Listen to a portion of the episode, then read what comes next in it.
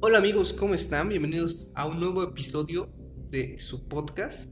Yo soy Art Y yo soy Eddie. y empezamos esta nueva sección de- del podcast donde hablaremos de criaturas. Como dice el título, así se llamará la sección, ¿no? criaturas. Vamos a tratar de abarcar diferentes creencias, diferentes culturas, leyendas, mitos, críptidos y hablaremos de diferentes criaturas. Haremos un pequeño análisis, diremos algunos casos y daremos un- una opinión personal al final. El día de hoy vamos a hablar de una criatura que ha sido muy avistada por muchas personas. Tiene su foco de, de presencia en Estados Unidos, aunque obviamente en otros países también se han dado casos, pero realmente el foco del misterio de la criatura surgió allá. El día de hoy vamos a hablar de La gente sombra. la gente sombra. La gente sombra ha estado por mucho tiempo, en un buen rato, Bastante de- tiempo. en nuestra época moderna, ¿no? Bueno, les daré una breve explicación. Por general se conoce durante muchos nombres, pero la más conocida es la gente sombra. Estos seres son, ya se puede hacer como, tú lo puedes avistar por el rabillo del ojo como una sombra o como seres no nítidos, pero sí transparentes, oscuros. Lo cual es, a veces te pueden perseguir o perturbar en la noche. Lo más regular es que tengas parálisis del sueño o trastornos psicológicos o ya sea que tengas una medicación y tu mente los haga aparecer. Bueno, la gente sombra surge a través de un programa de radio. Es la primera aparición de estos seres en el, folclore de, de lo paranormal. En el programa de Coast a Coast AM o de Costa a Costa en Estados Unidos, el día 12 de abril del 2001 se reporta el caso del, del señor Art Bell, el cual dice que siente la presencia de alguien que lo sigue a todas partes y que la peor parte de su día realmente es en la noche cuando dispone a dormir. En esta parte del día, él siente parálisis del sueño muy frecuentes, más allá de lo habitual, y asegura ver postrado tanto al pie de cama como en algunas ocasiones sobre su pecho a una entidad, una entidad no tangible, sí visible, como decías, o sea, no nítida, ¿no? Pero sí Transparente, transparenta, de que asemeja a una sombra, vaya. En el programa se hace una investigación muy corta, pero lo que realmente llama la atención de la primera vez que estos seres aparecen es que en el programa se hizo una dinámica en la cual los que escuchaban la emisión mandaran dibujos e e historias que tenían alguna relación con estos seres. Cabe destacar que en ese momento los seres eran nuevos, se pensaba que era muy abstracta la idea, y lo que llama la atención del caso que originó el boom de, estos, de estas criaturas es que muchas personas se comunicaron al programa afirmando ser testigos de estas criaturas con dibujos, imágenes, donde se podía apreciar una similitud parcial. Esta era que efectivamente parecían sombras. Eran sombras que se veían a través de una ventana o en algunos dibujos como lo de lo describía el señor Art eh, sobre su cama, sobre su pecho, Debajo. debajo de la cama y eran criaturas, ¿no? Algo que es bien interesante aquí es definir lo que es una agente sombra y lo que no lo es. Hay muchas criaturas en el folclore. Sí, una de las más recurrentes con las que se confunden son con las sombras en la pared. Las sombras en la pared, según el folclore de lo paranormal, son entidades que están atrapadas en un medio físico como son paredes o superficies planas que se representan a veces de una forma u de otra. Lo curioso es que parecen manchas. Lo que cambia aquí es que en muchas ocasiones las manchas o crecen, decrecen o cambian de lugar o de forma.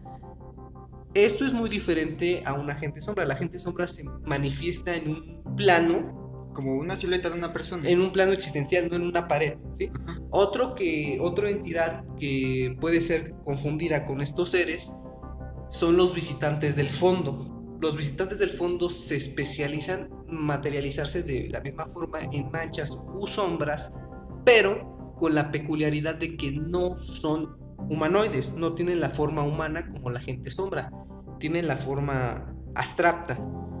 Y uno de los más conocidos que mucha gente también son los fantasmas, ¿no? Los fantasmas son entidades que mucha gente llega a ver de una forma transparentosa, en forma de luz.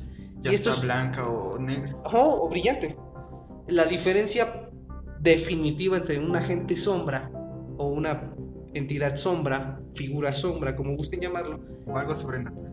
es que el fantasma es transparentoso y de luz, mientras que la agente sombra es Oscura. una sombra.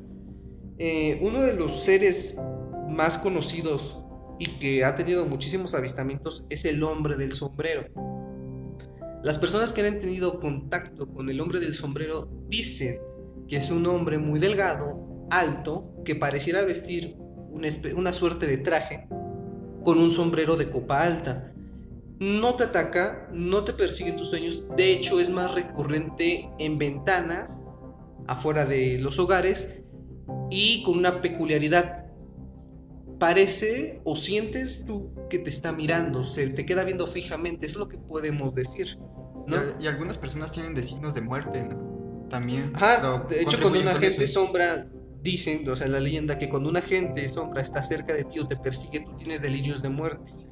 Lo cual nos lleva a, a la doctora Hellish, ¿no? Heidi Howling Heidi Hollish, Heidi Hollish. decía, bueno, decía en su investigación que estas gentes se aparecen así, ya sea por tus trastornos mentales, psicológicos o emocionales, llevando esto, ya sea mucho como las personas se medican, este, Vaya, en forma de alucinación, ¿no? Ajá, se aparece como alucinación causada por estas medicinas. También dice ella que, como tú decías, a veces nosotros confundimos lo que es con un agente sombra o un ser sobrenatural. Ah, sí. Es- ella hacía hincapié en que la agente sombra es algo oscuro, ya sea más sobrenatural que a un, a un fantasma. Vaya, una entidad demoníaca, ¿no? Una Sí. entidad de mal. que esto causaba que muchas perturbaciones, ya sea tus delirios causados mismos, ya sea ella era su investigación causada por los medicamentos o abusos de ellos o estar en efectos de De Drogas. sí, sí. ya sea más efectiva que en esos tiempos abundaba mucho la cocaína. Ajá. La cocaína producía más esas alucinaciones y eso causaba que a distintas personas también llegó a ocurrir Asegurara, ¿no? Que, que era algo así. Ajá, tenían pánico o El delirio de persecución clásico. Sí, algo que me gustaría retomar de lo que tú dijiste hace un momento es la parálisis del sueño, ¿no? Sí, Mucha gente, como en el caso del señor Bell, dice que esta gente es más frecuente durante la noche, durante una parálisis del sueño. Cabe destacar que mucha gente cree que la parálisis del sueño es por esta gente. sí. Aquí en México es muy popular decir que te da parálisis del sueño es porque se te subió Sí, muerto. La realidad es otra. De un aspecto científico comprobado es que cuando tú tienes una parálisis del sueño, es que tu cerebro está despierto, tu yo consciente está despierto, pero tu cuerpo no. Tu forma física sigue dormida. A eso se debe que tú no te puedas mover, no lo puedes reactivar. Eso es una parálisis del sueño. También, como decía su investigación, también los causas de insomnio o de que no puedes dormir por la noche, también tu misma mente produce esas alucinaciones. Ah, Otra cosa que estuvimos viendo en los casos que estuvimos leyendo era que mucha gente también perceptía a esta gente cuando se quedaba viendo mucho tiempo a un espejo, que llegabas a ver algunas formas raras. Esto también es un aspecto científico, que si tú te quedas viendo un espejo por mucho tiempo, verte a ti, tu rostro y cosas alrededor se empiezan a deformar, pero es un aspecto de tu cerebro. O sea, no tiene nada que ver con... Son, son casi como las imágenes nuevas que están saliendo de efectos 3D o de alucinaciones, como las tipos de drogas. Sí, algo que es muy interesante también que podemos separar, o sea, sí podemos decir, ¿no? La parálisis del sueño es un aspecto científico. Lo que no es tan recurrente es como el señor Bell, que le pasaba muy seguido y aseguraba que era la misma alucinación.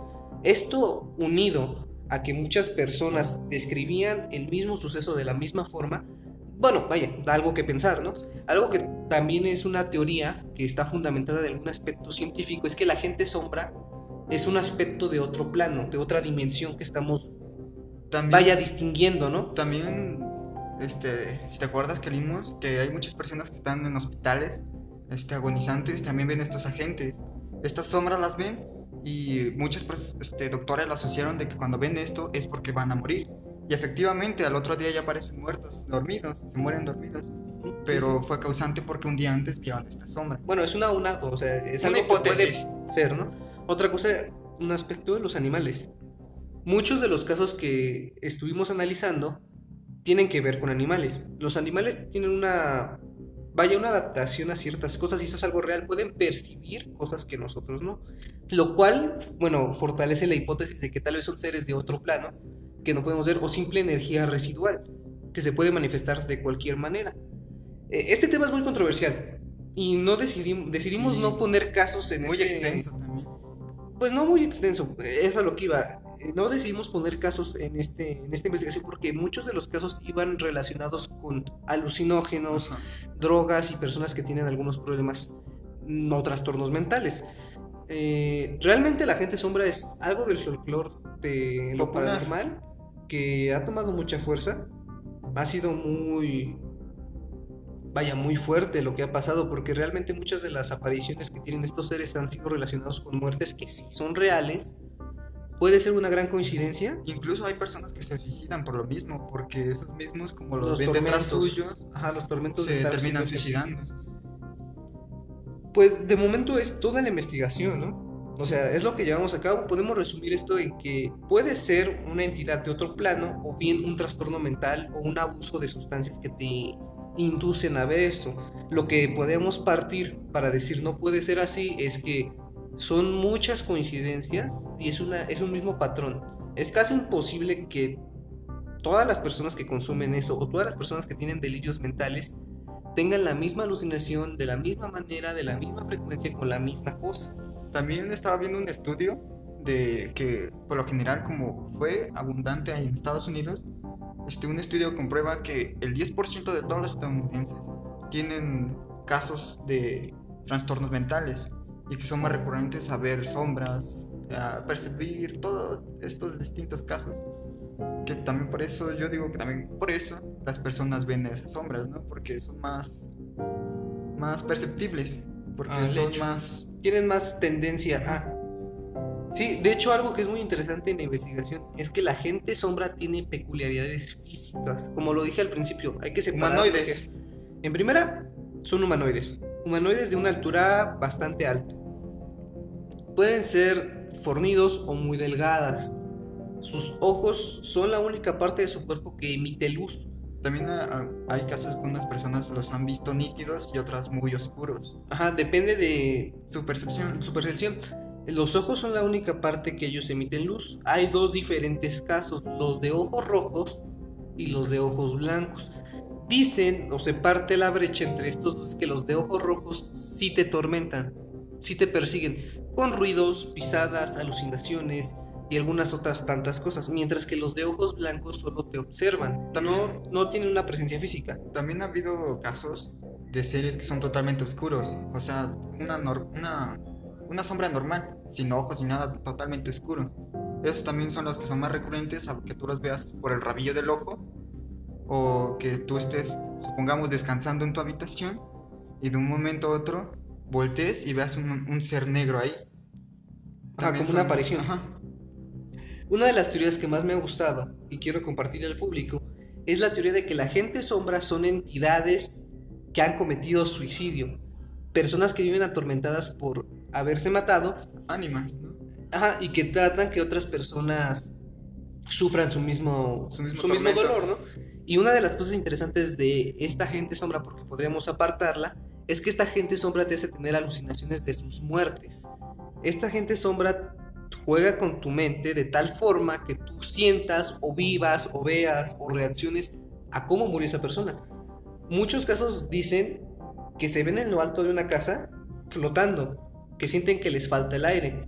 Lo podemos relacionar con una persona que vaya, se ahorcó. Otras personas relacionan que no tienen sangre, o sea, si se sienten vacíos. Obviamente, Fríos, con los que se cortan las venas. Algunos, más trágicamente, describen con una excelencia el dolor de ser atropellados o mutilados o asesinados. Y es impresionante cómo pueden relacionar algo con, con cosas que no han sentido, pero lo describen de una manera casi perfecta, ¿no? Nítida. Y pues esto, esto es en cuanto a la gente sombra. Como decimos, más que nada es el primer episodio, es una prueba. Y es una investigación muy vana porque realmente todos los casos, al investigarlos más a fondo, tienen una relación tanto con trastornos mentales como sustancias y abuso de ellas. Pero, vaya, es algo interesante el fenómeno porque se ha presentado en mucha, mucha población, ¿no? Sí, bastante. Y bueno, ahora como opinión personal, ¿qué te gustaría decir? Bueno, no tanta opinión. También me gustaría considerar más una experiencia mía sobre gente sombra. Que yo no creo que sea tanto gente sombra, sino yo lo que me ocurre muy a menudo es de que estoy muchas horas en el teléfono.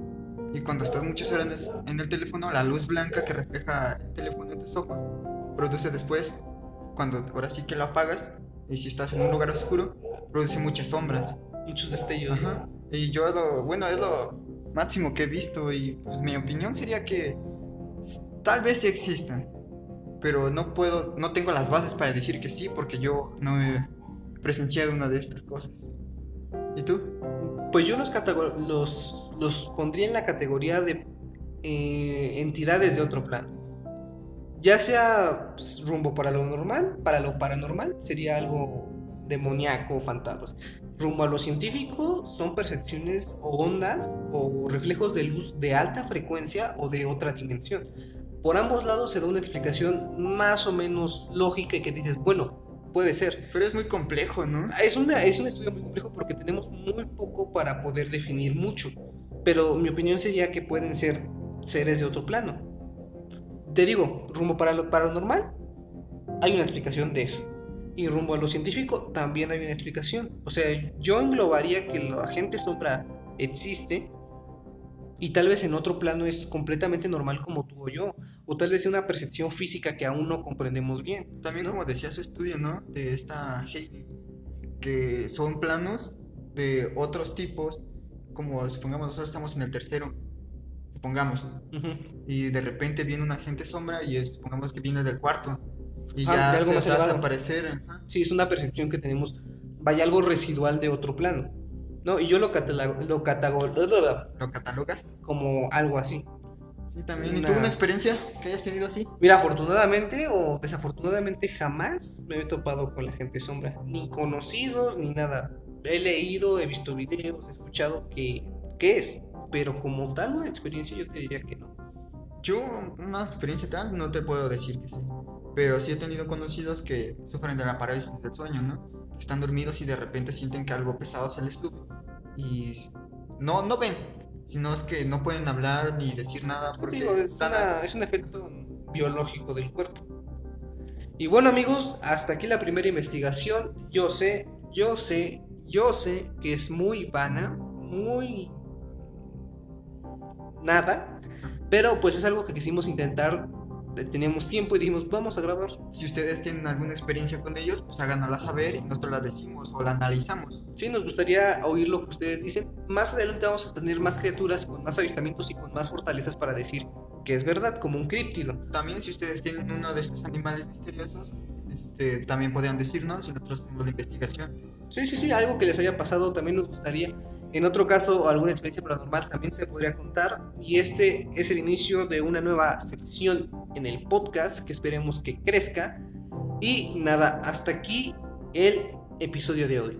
Yo soy Ar. Y yo soy Eddie. Y nos vemos y nos oímos a la próxima. Adiós.